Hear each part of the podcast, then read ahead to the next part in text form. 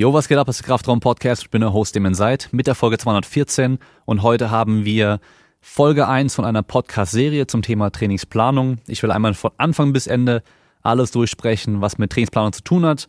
Und höchstwahrscheinlich am Schluss von der Serie nochmal eine QA-Folge nur zum Thema Trainingsplanung machen. Und ich habe extra auf Instagram euch gefragt, was euch denn interessiert zum Thema Trainingsplanung.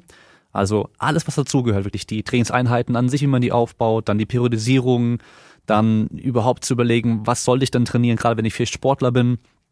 Und äh, habe mir eben alles angeschaut, was ihr mir geschrieben hattet und äh, werde es jetzt so machen, dass wir die einzelnen Aspekte der Trainingsplanung oder die einzelnen Unterpunkte Folge für Folge durchsprechen. Ähm, und ich hoffe einfach, dass danach dann so ein bisschen klarer ist, wie das funktionieren kann. Ist natürlich jetzt nur meine Ansicht, sage ich mal, oder meine Methode, ähm, wie ich äh, Trainingsplanung angehe. Aber ich glaube, es ist einfach so ein Thema, was leider immer noch ein bisschen wenig, also was heißt wenig Beachtung bekommt. Es bekommt viel Beachtung, aber es geht meistens nur darum, den Leuten irgendwie ein Kochrezept zu geben und zu sagen, hey Leute, passt auf, Trainingsplanung für Sportart XY funktioniert genauso. Aber verstehen, was dahinter steckt, das fehlt am meisten oder kommt komplett zu kurz. Und für alle, die jetzt nur mit Ton zuhören, die Folgen gibt's auch als Video bei YouTube auf meinem Kanal. Äh, ich glaube, at Damon Seid bei YouTube oder at Coach Damon Seid, ich bin mir gar nicht ganz sicher. Aber auf jeden Fall könnt ihr einfach äh, Kraftraum Podcast bei YouTube eingeben, dann werdet ihr die Folgen auch finden. Und äh, wir können dann direkt loslegen mit dem Thema Trainingsplanung. Und heute geht's erstmal nur darum, allgemein, wovon sprechen wir überhaupt und was müssen wir alles wissen, welche Hintergrundinformationen brauchen wir, um überhaupt einen Trainingsplan zu schreiben. So, allererste Frage, was ist Training? Und ich habe jetzt hier einfach mal eine Definition. Und zwar Training ist die planmäßige und systematische Realisation von Maßnahmen, also in dem Fall an Trainingsinhalte und Trainingsmethoden, zur nachhaltigen Erreichung von Zielen, Trainingsziele natürlich, im und durch Sport. Und ähm, da sind schon ein paar Begriffe drin, Trainingsinhalte oder Methoden. Das ist so der eine Aspekt und dann eben die Ziele ist natürlich klar, wir müssen erstmal wissen, was wir erreichen wollen, um zu wissen, welche Methoden sind da notwendig oder überhaupt förderlich für diese Ziele, die wir erreichen wollen. Und dann die Frage, was ist Trainingsplanung überhaupt? Und äh, Trainingsplanung wird im deutschen Sprachraum auch Trainingssteuerung genannt. Und das ist die gewichtete kurz-, mittel- und langfristige Realisation, nee, Abstimmung, sorry, und Ausführung aller Planungs-, Trainings-, Kontroll- und Lenkungsmaßnahmen eines Trainingsprozesses zur Erreichung der Trainingsziele. Und die meisten von euch kennen wahrscheinlich so diesen Regelkreislauf von Training oder Trainingsplanung. Wir haben einmal als ersten Punkt die Zielformulierung. Dann machen wir anhand davon eine Eingangsdiagnose. Dann wählen wir die Trainingsmaßnahmen aus, mit denen wir das erreichen wollen. Machen danach die Trainingskontrolle und überlegen uns dann, haben wir das Ziel erreicht. Falls wir es erreicht haben, gehen wir wieder ganz am Anfang zurück, definieren neue Ziele. Falls wir es eben nicht erreicht haben, müssen wir vielleicht andere Trainingsmaßnahmen wählen oder die gleichen nochmal machen, um ans Ziel zu kommen. Und das ist im Endeffekt Training, dieser ganze Prozesstraining, ganz simpel runtergebrochen. Und die meisten von uns, die sind halt nur bei Punkt drei bei Trainingsmaßnahmen. Trainingskontrolle, ja, ist dann teilweise vielleicht im Powerlifting so ein Wettkampf, den man macht, oder mal ein Max-Out im, im Training, vielleicht auch im Gym. Ähm, oder als äh, Leichtathlet ist es dann halt irgendwie eine Meisterschaft, die man macht, vielleicht der Weitsprung oder der Sprint oder sonst irgendwas. Aber Eingangsdiagnose fehlt bestimmt den meisten und die Zielformulierung, die klare auch oftmals. Und äh, das sind eben Aspekte, die wir nicht vernachlässigen dürfen, dass wir von richtigem Training sprechen können. Interessant ist es, dass ähm, dieses Thema Trainingsplanung insgesamt gar nicht so jung ist, wie man denkt. Also schon vor über 100 Jahren, 1917, hat äh, gibt es einen Text von Kotov, der von Trainingsplanung spricht und es da schon in drei Phasen unterteilt, die ja heute auch noch populär sind. Also allgemeine Vorbereitung, dann oder allgemeines Training, dann die Vorbereitung und dann das spezifische Training kurz vorm Wettkampf. Das heißt, es ist überhaupt nichts Neues, ähm, aber ihr wisst ja, es wird halt immer wieder das Alte aufgenommen und wieder als neu verkauft, aber wie gesagt, es ist überhaupt nicht neu, ist schon sehr alt und äh, es beschäftigen sich Leute schon sehr, sehr lange mit diesem Thema. Eine ganz wichtige Frage hier ist aber noch, ist Training überhaupt planbar? Und ähm, viele werden euch sagen, ja klar, Training ist auf jeden Fall planbar und ähm, gerade wenn man sich da vielleicht äh, so die alten Texte anschaut aus der Sowjetunion zum Beispiel damals, Da gab es dann solche äh, Konzepte, zum Beispiel von einem Kind bis zu einer, bis zum Weltspitzenathlet komplett durchgeplant, von vier Jahren alt bis halt 22 oder sowas. Komplett alle verschiedenen Trainingsphasen, die man dann durchmachen soll, mit Inhalten, die man dann in den verschiedenen Phasen machen soll. Und ja, sowas kann vielleicht funktionieren in wenigen Fällen. Damals war es natürlich so, dass die halt viele Athleten auf einmal hatten in großen Trainingslagern, Trainingscamps und die haben einfach alle da durchgeschleust und am Schluss kommt halt ein Weltmeister bei raus oder ein Weltrekordhalter. Aber ganz, ganz, ganz viele haben damit eben keinen Erfolg gehabt und wir müssen einfach sagen, der Körper ist keine Maschine. Und das ist einfach schon mal wichtig zu wissen. Der Körper ist keine Maschine. Wir können nicht sagen, okay, wir machen hier Input XY rein und bekommen immer Resultat XY raus. Sondern der Körper ist extrem komplex. Wir haben sehr, sehr viele Sachen, die darauf einwirken. Und deswegen ist halt Training oder Belastung nur eine Form von Stress, die da auf, auf den Körper einwirkt. Und alle anderen haben auch eine Auswirkung, alle anderen Arten von Stress. Deswegen, wir können nicht sagen, dass wenn ich das Training XY mache, dann bekomme ich Resultat XY. Das wird bei jedem unterschiedlich sein. Das wird bei dir als eins individuelle Position auch unterschiedlich sein. So wie du heute trainierst und Erfolg damit hast, wirst du es nächstes Jahr wahrscheinlich nicht mehr haben. Da brauchst du ein anderes Training in der Regel. Dann müssen wir immer dran denken, es gibt einen Unterschied zwischen Belastung und Beanspruchung. Wenn wir Training planen, dann planen wir die Belastung, die wir dem Körper geben. Also der Reiz ist dann die Belastung, die geben wir dem Körper. Die Beanspruchung ist individuell. Das heißt, wir können 100 Leuten die gleiche Belastung vorgeben, zum Beispiel, äh, lass mal überlegen, 100 Kilo Kniebeugen für 10 Wiederholungen. Das können wir 100 Leuten ins, in den Trainingsplan reinschreiben. Die Beanspruchung ist für jede Person individuell unterschiedlich. Das heißt, jemand, der zum Beispiel 300 Kilo Kniebeugen kann, für den ist es sehr wenig beanspruchend. Jemand, der 100 Kilo gerade so zehnmal Kniebeugen kann, für den ist extrem beanspruchend. Das heißt, da müssen wir wieder unterscheiden zwischen Belastung versus Beanspruchung. Und dann müssen wir uns überlegen, prospektiv versus retrospektive Planung. Äh, Planung, Retrospektive ist ein bisschen Widerspruch in sich, aber wir können, gerade wenn wir einen Athleten noch nicht gut kennen, sehr schlecht langfristig planen. Ähm, das heißt, wir können in dem Fall erstmal nur ausprobieren, was denn funktionieren kann. Wir haben natürlich schon solche Sachen wie Best Practice, also wir wissen zum Beispiel, klar, wenn wir stärker werden wollen, müssen wir grob in den und den Wiederholungs- oder Intensitätsbereichen arbeiten. Wir müssen vielleicht die und die Übung machen, wenn der das und das trainieren muss oder können muss. Ähm, aber dann müssen wir retrospektiv immer wieder schauen, wie gut hat es überhaupt funktioniert. Und je mehr wir das machen, je öfter wir das machen, desto mehr lernen wir über die Person, über den, den Körper der Person, ähm, den Lebensstil der Person, alles drum und dran und können dann besser vorausplanen. Ja? Das heißt, ist Training planbar? Irgendwo ja, aber nicht so, dass wir garantieren können, was für ein Resultat wir kriegen.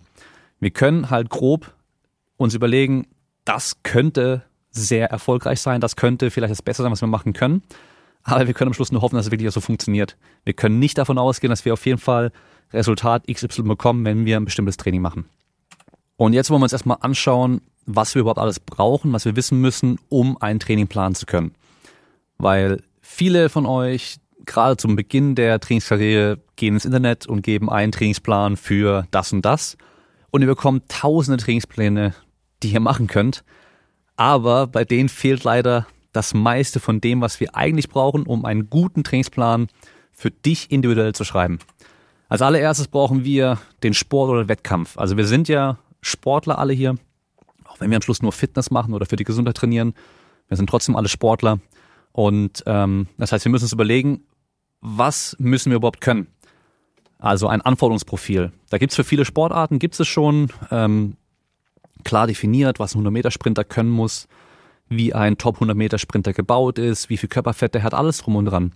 Und ähm, anhand davon wissen wir einfach dann, was brauchen wir, um erfolgreich zu sein in dieser Sportart oder in dem Wettkampf, den wir machen wollen. Also es gibt uns im Endeffekt das Ziel vor, da wollen wir hin. Gibt uns die Richtung vor, wo wir hinwollen. Dann brauchen wir natürlich den Athleten, für den wir einen Trainingsplan schreiben, weil ich kann natürlich sagen, ich, ich schreibe jetzt einen Trainingsplan für 100 Meter Sprint, aber der kann natürlich für einen Großteil der Athleten dann vielleicht sehr, sehr gut passen. aber für viele andere Athleten wird überhaupt nicht passen, weil die halt ganz andere Voraussetzungen haben oder einen ganz anderen Trainingsstand auch haben. Das heißt, wir haben beim Athleten die individuellen Voraussetzungen, auch individuelle Erfahrungen und auch eine Verletzungshistorie zum Beispiel. Also wir müssen am Schluss jeden Athleten individuell betrachten. Man muss dann natürlich auch sagen, dass je unerfahrener man ist, desto weniger Training man gemacht hat, desto einfacher wird es, viel über einen Kamm zu scheren.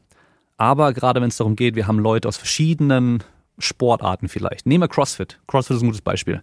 Das Ziel ist schwer definierbar, weil wir nicht wissen nicht genau, was im Wettkampf vorkommt.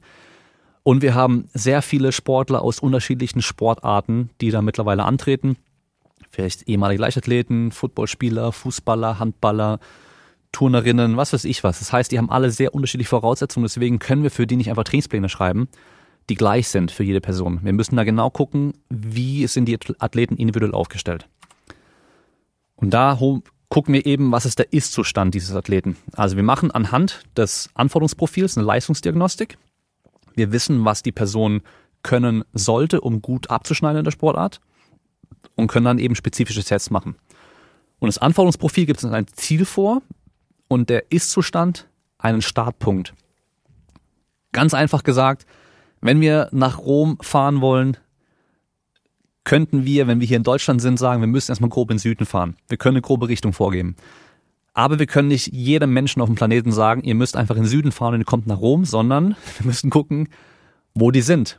Manche müssen nach Osten fahren, manche müssen nach Westen fahren, manche müssen in den Norden fahren. Deswegen brauchen wir den Ist-Zustand auch, um zu wissen, wo wir hinfahren müssen im Endeffekt. Und sobald wir die zwei Sachen wissen, können wir uns direkt überlegen, wo haben wir das größte Verbesserungspotenzial. Also diese tief hängenden Früchte erstmal greifen.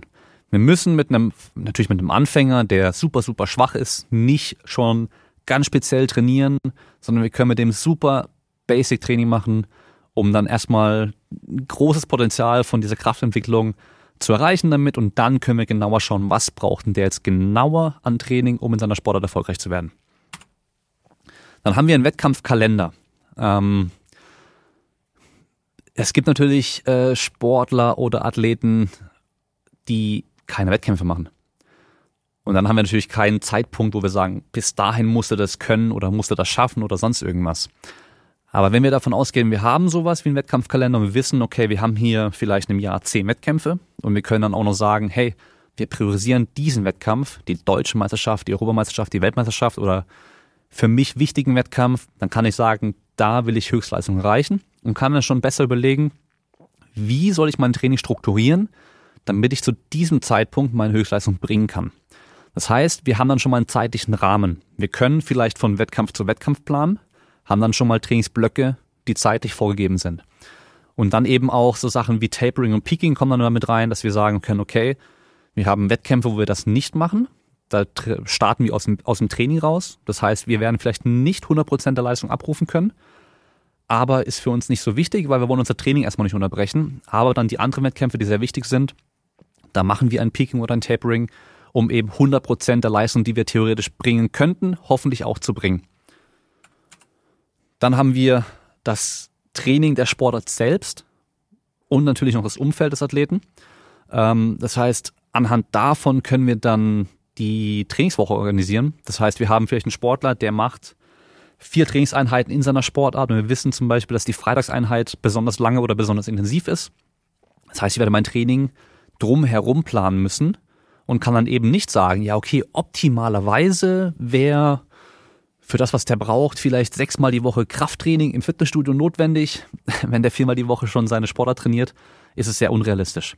Das heißt, wir werden anhand dieser Sportart und das Training, das Training oder von dem Training der Sportart und eben dem Umfeld sind solche Sachen wie, keine Ahnung, der hat mittwochs Mittagsschule bis um 5 Uhr oder was weiß ich was. Also, oder arbeitet da besonders lange oder keine Ahnung, hat da immer einen festen Termin und kann deswegen an dem Tag zum Beispiel nicht trainieren. Das heißt, wir müssen immer die Sachen auch beachten, um dann eben drumherum unser Training zu planen. Und da versuchen wir dann eben so Sachen wie Leistungsfähigkeit und Erholung zu optimieren.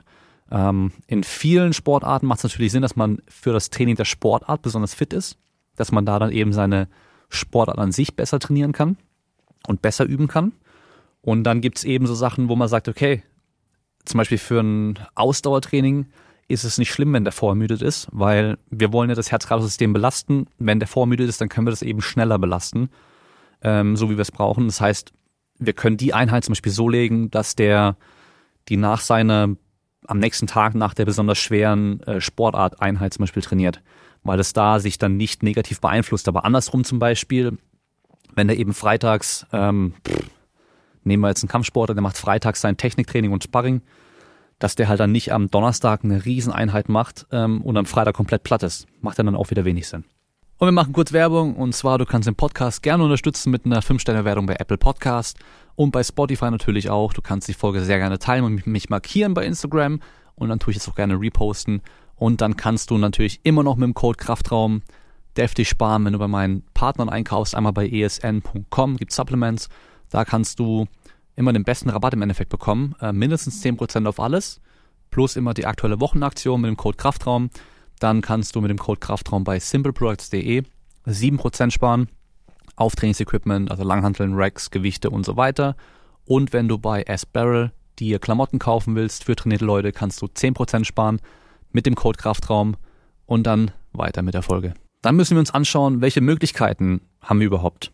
Also einmal, welche Trainingsmittel gibt's? Ähm, klar, ich könnte planen mit einem 1080 Quantum, das ist so eine Multipresse mit zwei Kabelzügen, die dann an der Multipresse dran sind, wo man dann die konzentrik und die exzentrische Phase unterschiedlich belasten kann, wo man exzentrisch supramaximal trainieren kann und so weiter. Da kann man total verrückte Sachen machen.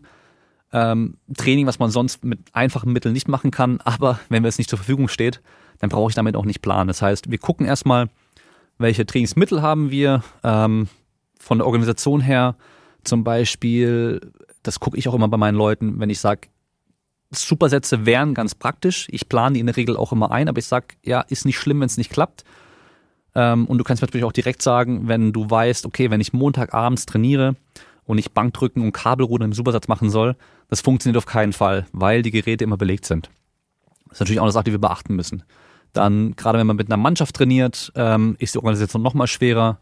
Wie viele Langhanteln habe ich? Ähm, wie kann ich alle vielleicht gleichzeitig beschäftigen, dass keiner rumstehen muss, gerade wenn man mit Kindern trainiert, da will man eigentlich alle mal beschäftigt halten und eben nicht, dass die da so ja drei Minuten, vier, fünf Minuten lang nur rumstehen, bis sie wieder dran sind, weil die dann auf dumme Gedanken kommen und äh, Blödsinn machen zum Beispiel. Dann zeitlich, wie gesagt, ähm, wenn man zum Beispiel am Mittwoch nur wenig Zeit hat, dass man da vielleicht keine Rieseneinheiten plant, sondern eben kürzere Einheiten, dass es realistischer umsetzbar ist. Und dann auch ordentliche Gebundenheit, also wenn man weiß, es gibt zum Beispiel eine, eine Trainingsmöglichkeit, wo man eine, Stunde hinfahren muss zum Beispiel, dann wird man die vielleicht nicht so oft pro Woche einplanen, weil es dann auch wieder stressiger ist zum Beispiel. Ja, aber es sind alles Sachen, die wir auch einfach bedenken müssen. Und dann noch ganz wichtig die Erfahrung. Einmal die Erfahrung des Athleten, also welche Übung kennt der schon, welche Übung kann der schon? Ähm, kann ich dem den Trainingsplan so schreiben, dass ich nicht alles ganz genau definieren muss und der selber ein bisschen weiß, wie er sich entscheiden muss, um dann das richtige Gewicht zu wählen zum Beispiel. Also Sachen wie Reps in Reserve und RPE zum Beispiel auch. Kann ich davon ausgehen, wenn ich dem Reps in Reserve zwei bis drei Wiederholungen aufschreibe, dass er das auch umsetzen kann? Oder hat er das noch nie gemacht und wird damit sehr viel Schwierigkeiten haben und dadurch immer zu viel Gewicht zum Beispiel werden oder zu wenig Gewicht? Dann, welche Übungen kann der? Kann der zum Beispiel die Gewichtheberübung? Wenn er die gut kann, kann ich die ihm einplanen. Umsetzen, stoßen, Power Cleans, was weiß ich was. Wenn er die noch nie gemacht hat, dann plane ich die ihm erstmal auch nicht ein. Genauso für mich als Trainer, welche Übung kann ich gut beibringen? Kann ich zum Beispiel die Gewichtübung beibringen oder nicht? Also ich zum Beispiel mache die in der Regel nicht mit Leuten, weil ich die selber auch noch nie richtig trainiert habe und auch technisch einfach nicht so gut drauf habe, dass ich sage, ich kann problemlos jedem das beibringen, damit er das gescheit kann. Wobei man sich da auch wieder überlegen muss, gut genug reicht, perfekt muss es nicht sein, wenn du eben kein Gewichtheber bist zum Beispiel. Und dann erst kommen so Sachen wie individuelle Vorlieben zum Beispiel. Ich frage meine Leute immer, gibt es Übungen, die du überhaupt nicht leiden kannst? Wenn ich dir die aufschreibe, du weißt, du wirst sie eh nicht machen. Und als Beispiel bringe ich dann immer so Sachen wie Planks am Ende vom Training zum Beispiel, also so Bauchübungen oder Bulgarian Split Squats hast du über alles und äh, willst du deswegen zum Beispiel nicht machen. Oder auch so Sachen wie, ich weiß, wenn ich Bulgarian Split Squat trainiere, egal wie schwer ich da gehe, ich habe drei Tage lang Muskelkater. Und wenn ich das weiß, dann kann ich das auch wieder besser einplanen, weil ich dann sagen kann, okay, ich werde mit dem keine Bulgarian Split Squats machen, am Tag davor, äh, am Tag vor dem Training seiner Sportart zum Beispiel, weil ich weiß, dass er dann dadurch zu arg eingeschränkt sein wird. Haben wir so Sachen wie Verletzungen und andere Einschränkungen. Also gibt es Übungen, die die Person gar nicht machen kann aufgrund von irgendwelchen Verletzungen, Einschränkungen in irgendeiner Form. Und dann noch ähm, ja die Art des Trainings und auch die Übungsauswahl. Also auf was für eine Art von Training steht die Person? Ähm, geht die gerne schwer im Training und gibt Vollgas oder ist es eher so, oh nee, ähm, mit der plane ich lieber vielleicht ein bisschen was anderes ein, weil ich dann weiß, es funktioniert dann vielleicht besser, einfach von der Motivation her auch. Und da muss man einfach sagen, das sind alles Sachen, die man irgendwo beachten muss. Und ähm, auch wenn am Schluss dann ein simpler Plan auf dem Papier steht, heißt es nicht, dass die Trainingsplanung dahinter auch simpel ist. Auch das Langfristige. Ja? Und es kann auch gut sein, dass man vielleicht zwei Athleten hat, sogar aus verschiedenen Sportarten. Wenn man jetzt einfach sich die zwei Trainingspläne vor denen anschaut, sind die vielleicht relativ ähnlich, haben 80 Prozent Überschneidung zum Beispiel. Aber der Weg, wie man da hingekommen ist zu diesem Trainingsplan, ist extrem unterschiedlich und die, der Gedankengang und die Begründung, warum man zum Beispiel mit der einen Person die Kniebeuge macht und mit der anderen Person die Kniebeuge macht, sind komplett unterschiedlich wieder. Das heißt, es ist schwer, auch generell Trainingspläne zu vergleichen oder zu bewerten vor allem, ohne diese ganzen Hintergrundinformationen zu kennen. Und ich werde da echt immer wieder mal von Leuten gefragt, hey, äh, schau dir mal den Trainingsplan an, was hältst du davon? Und ich kann halt echt erstmal nur sagen, so, keine Ahnung. Du müsstest mir erstmal erklären, warum du was alles machst. Und man sollte als Trainer im Optimalfall auch für alles eine Erklärung haben.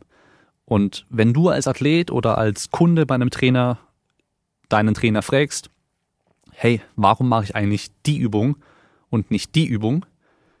Und der dir einfach nur sagt, ja, einfach so, dann weiß ich nicht muss man vielleicht ein bisschen hinterfragen, wie die Person dazu gekommen ist, das so zu machen. Und ich Fragen ich auch immer wieder bekomme, ey, äh, ich mache Sportart äh, XY, was soll ich heute trainieren? Oder welche Übung soll ich machen? Und da fehlt halt, wir haben vielleicht das Ziel in dem Fall, aber der Startpunkt, also der Athlet, der Ist-Zustand, der fehlt da komplett. Deswegen kann man diese Frage so einfach auch nicht beantworten. Und jetzt ist die Frage, wie sieht's denn bei Nichtsportlern aus? Also Leute, die jetzt trainieren, aber einfach zum Spaß trainieren oder einfach um fit zu sein für die Fitness oder für die Gesundheit. Und da kann ich nur empfehlen, trotzdem irgendwelche Ziele klar zu definieren. Weil, wie gesagt, das Ziel, unser Trainingsziel, gibt uns einmal die Richtung vor, in die wir gehen müssen, wenn wir dann auch den Ist-Zustand haben. Und anhand von dem Ziel können wir auch wieder schauen, komme ich überhaupt in die Richtung von dem Ziel hin? Also verbessere ich mich auch in dem Fall? Oder passiert hier gar nichts? Ich trainiere einfach, aber ich werde irgendwie auch nicht besser, egal was ich da mache. Ähm, deswegen macht schon Sinn, irgendwo immer so ein Ziel für sich zu definieren. Und ähm, ja, wenn man sagt halt, keine Ahnung, man will einfach nur gesund bleiben, kann man sich von mir aus ja an der WHO-Richtlinie orientieren, wo es dann heißt, okay, niedrig intensiv so und so viele Stunden pro Woche, hochintensives Training so und so viel pro Woche, Krafttraining so und so viel pro Woche. Ob man einfach den Umfang reinkriegt und dann vielleicht eben auch Spaß als Maßstab nehmen. Also welche Sachen machen mir denn auch Spaß in dem Fall? Spaß kann man sagen, ist bei ja, Leistungssportlern vielleicht zweitrangig, aber bei Leuten, die einfach nur so trainieren, auf jeden Fall Stelle, also Nummer eins würde ich sagen, ist das Wichtigste überhaupt, wenn es dir keinen Spaß macht, machst du nämlich nicht mehr. Und so wie wir es jetzt gerade durchgesprochen haben, wir fangen mit der Sportart und diesem Trainingsziel erstmal an mit der Vorgabe, was müssen wir können und arbeiten uns dann runter. Es wäre dann der Top-Down-Approach. Das heißt, wir planen rückwärts. Wir haben erstmal ein Wettkampfziel oder im Kalender einfach einen Zeitpunkt stehen. Zu dem Zeitpunkt müssen wir die und die und die Sachen maximal gut können und gehen von da aus dann rückwärts. Okay, wie viel Zeit haben wir jetzt erstmal? Haben wir vielleicht davor auch nochmal Wettkämpfe, haben dann irgendwelche Phasen, die wir unterteilen können oder verschiedene Trainingsblöcke, die wir unterteilen können und dann können wir schauen, wo bin ich gerade und wie komme ich dahin und dann eben rückwärts planend aufbauen im Endeffekt. Und dann, im Gegensatz dazu, gibt es noch den Bottom-up-Approach. Und das ist so eine Sache, ähm, würde ich jetzt in meiner Arbeit so gut wie es geht vermeiden. Aber da ist einfach die Frage, was kann ich jetzt aktuell machen? Was kann ich jetzt machen? Und ich weiß zum Beispiel, ich muss halt stärker werden. Ich bin jetzt im Training. Was kann ich jetzt machen? Und ähm, da haben wir teilweise Teamsport als Beispiel. Ähm, bist Trainer bei einer Handballmannschaft und hast am Ende vom Training eine halbe Stunde Zeit, um mit denen zu trainieren. Dann musst du erstmal schauen, okay, was kann ich jetzt machen? Ich habe ein paar Kästen in der Halle, ich habe ein paar Bänke in der Halle, ich habe vielleicht ein paar Medizinbälle, ein paar Slingtrainer und jetzt muss ich gucken, wie kann ich mit 15 Leuten hier trainieren. Und ähm, da macht es auch wenig Sinn, langfristig zu planen, weil du halt oftmals einfach nicht genau sagen kannst, wie viel Zeit du zum Beispiel hast. Dann anderes Beispiel Tennis. Im Podcast mit Martin Brenner hat man es ja darüber, dass Tennisspieler das Training dafür sehr schlecht planbar ist, weil klar, wir wissen, wo die hin müssen, was die können müssen. Wir können gut testen, was die gerade aktuell drauf haben und wir könnten theoretisch ein geiles Training planen langfristig. Aber das größte Problem ist, wenn die ja in einem Turnier spielen und gerade gewinnen, dann spielen die weiter. Und dann spielen die noch weiter, dann kommen die nicht zurück und dann machen sie vielleicht noch ein Turnier, was gerade gut läuft und so weiter. Auf einmal hast du die drei Wochen nicht bei dir und dann ist immer schwer zu sagen, okay, ich plane da langfristig, weil es einfach nicht gut funktionieren wird. Dann haben wir noch so Sachen wie Gruppentrainingsangebote oder CrossFit zum Beispiel, wo du einfach das Problem hast, dass du ja nicht weißt, ob die Leute jede Trainingseinheit da sind. Das ist schon mal das Erste. Das heißt, ich könnte sagen, ich habe jetzt ein ja, oftmals heißt es ja Functional Training Kurs zum Beispiel, wo die Leute zweimal die Woche dann zu dir kommen. Im Fitnessstudio vielleicht, dann machst du mit der Gruppe dann Training. Aber die Gruppe ist jedes Mal anders. sind jedes Mal andere Personen da, weil immer mal einer hier fehlt, mal einer da fehlt und so weiter. Oder du hast sie vielleicht nur einmal die Woche da, dann wird es schon schwer zu planen. Wo man sagt, wir planen jetzt so, dass die Sachen aufeinander aufbauen langfristig, weil wenn die Leute halt nicht regelmäßig da sind, wird es einfach schwer, dass es dann Sinn macht. Und äh, ja, genauso im Fitnessstudio vom Prinzip her genau das Gleiche. Ähm, da würde ich schon eher gucken, was kann ich jetzt gerade machen, was vielleicht viel auf einmal bringt.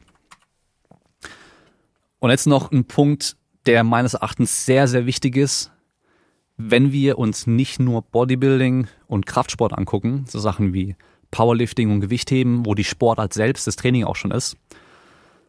Optimale Trainingsempfehlungen sind selten realistisch umsetzbar. Das heißt, wir haben wenn wir uns Hypertrophietraining angucken, ziemlich klare Vorgaben mittlerweile oder Empfehlungen, die wir geben können. 10 bis 20 Sätze pro Woche pro Muskelgruppe, zweimal oder mehr pro Woche trainieren, relativ nah ans Muskelversagen gehen, Wiederholungsbereich relativ egal.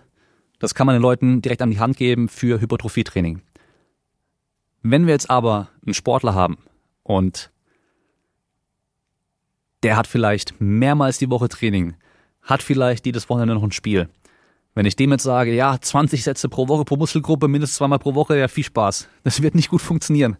Deswegen, wir haben das Problem, dass wir im Training mit Sportlern, im Athletiktraining so viele andere Einflüsse haben. Störfaktoren können wir es auch nennen. Das Training der Sportart. Es kann sein, dass das Montagstraining einmal nicht so intensiv ist und nächste Woche ist es ultra intensiv. Oder man macht dann vielleicht eine Runde mehr Sparring. Ein paar Runden oder sowas, noch mehr als sonst ist am nächsten Tag komplett platt.